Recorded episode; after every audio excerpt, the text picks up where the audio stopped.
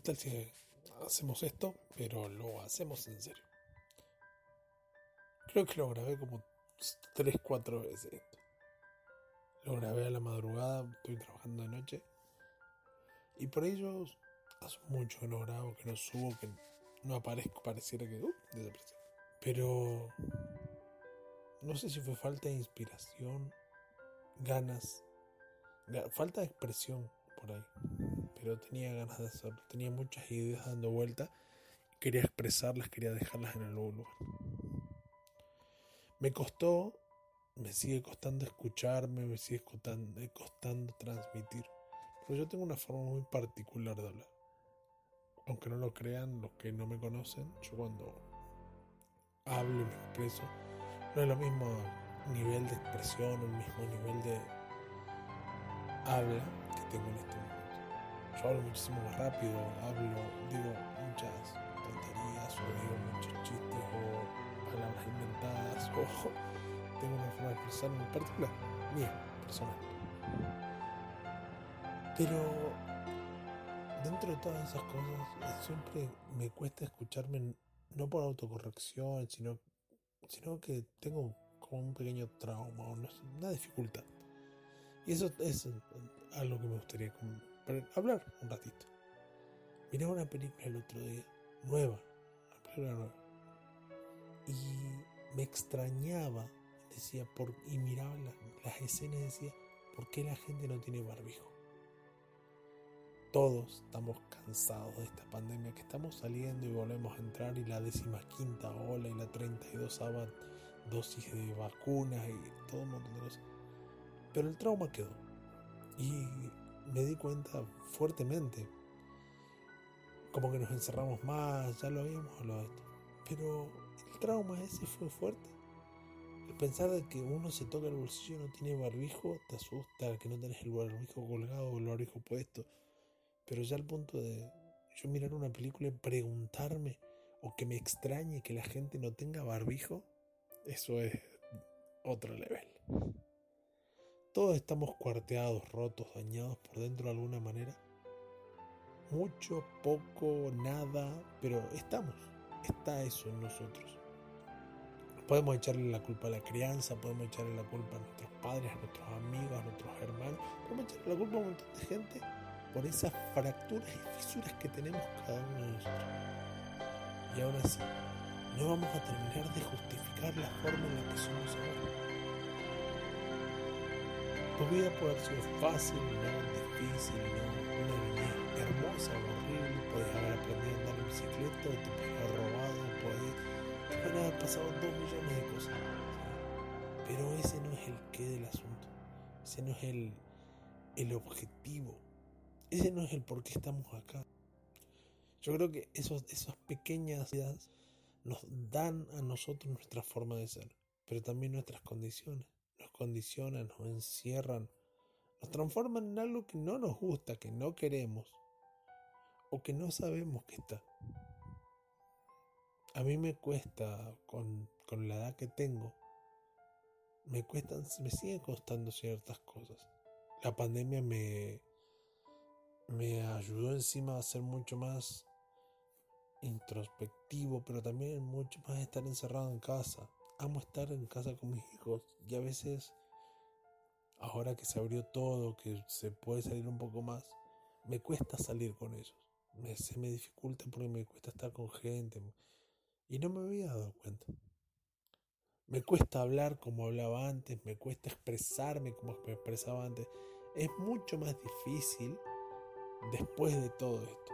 Pero también me di cuenta de que a causa de traumas que tuve, a causa de situaciones que me traumatizaron, no me refiero a traumas, ver una explosión o sangre, pedazos de ser humano volando, sino cosas que no te esperabas y que sucedieron y fueron para ese momento en que vivías fuerte. Para vos fueron fuertes, para mí lo fueron. Esos pequeños traumas se sumaron a mi forma de ser y me condicionar. Y a veces no nos damos cuenta de que al lado tiene su propio infierno personal, con su propio demonio interno, que lo único que se hace es tirarle leña al fuego del trauma. No es fácil.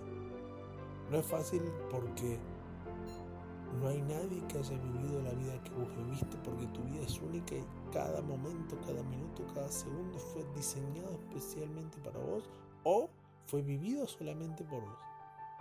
¿Sí? Y eso lleva lo bueno, lo malo, lo otro. Y realmente el pensar de que nos englobamos y nos encerramos y solo... No, no, solo los que... La gente que vivió esto me entiende. Puede ser, puede ser que tenga más empatía, pero no quiere decir que solo ese tipo de personas te entiendan. A mí me asusta mucho las personas que dicen, no, no, solo alguien que lo haya vivido puede entenderme. No, no. Puede ser que tenga un mayor nivel de empatía o mayor nivel de conocimiento o una experiencia más vívida. Pero no todos en algún momento fuimos discriminados. Todos en algún momento fuimos sentido de menos. Todos en algún momento nos sentimos el máximo y todos en algún momento nos sentimos la o la última Coca-Cola en el desierto o literalmente nos sentíamos totalmente invisibles para el mundo que nos rodea. ¿Sí? Pero no quiere decir que nadie puede entender es como que en este momento se puso de moda hace un tiempo atrás la estigmatización como estandarte. El estigmatizado, el incluso el, el bulleado. Es como que ahora, si no te hicieron bullying, ah, no. No podés ser parte de la sociedad. Y en vez de enfocarnos en fortalecer las debilidades, y ayudarnos en los momentos de dificultad, nos enfocamos en impulsar, en levantar, en exaltar los defectos y decir yo porque una y nos ponemos orgullosos, pero no orgullosos en crecimiento, sino orgullosos de decir yo soy así y aguántensela. Pero todos los que somos así, no, todos los que los desde la, idea del terraplanismo hasta los movimientos LGBTQ, XYZWA, todo, todo eso. Y no es apuntar contra ellos, sino es en lugar de, es pensar de que yo pido respeto, pero a mí no me respetan. Yo exijo sin brindar. Yo tengo mi idea, mi ideología, mi creencia acerca de todo un montón de situaciones, cosas, formas de vivir, formas de expresar, etc. Pero si mi trauma trato de imponérselo a otros para que ellos crean o, para que ellos los obligo a ir hasta ese punto de decir, no, no, tu trauma es lo máximo, nosotros no,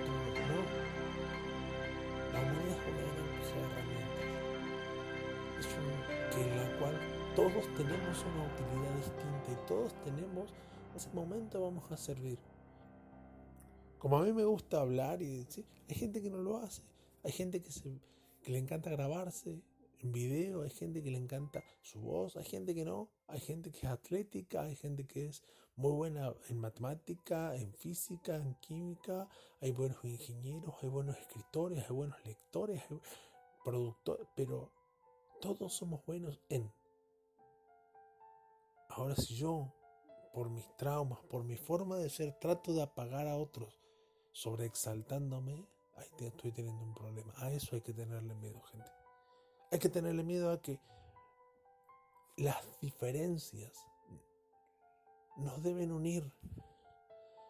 Porque siempre, siempre, cuando nosotros éramos más chicos, le íbamos a preguntar un problema matemático al que sabíamos que andaba bien en matemática.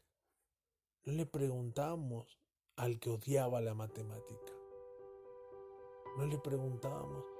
Y así estamos viviendo el mundo. Estamos viviendo un mundo estigmatizado. En un universo en el cual el trauma el que tenga el trauma más grande, porque así son los programas, los reality, todo, el que tenga el trauma más grande, la vida más triste, más, ese es el que gana. Es una competencia de miseria, una competencia de tristeza, una competencia de necesidad pareciera. Eso no es vida. Vida es disfrutar, vida es crecer, vida es aumentar. Nunca vamos a tener las mismas oportunidades todos, pero no por eso tenemos que menospreciar las oportunidades de los otros. Porque si yo creo de que el otro por X, Y, Z vale menos, ahí estoy menospreciando. Y eso no es vida.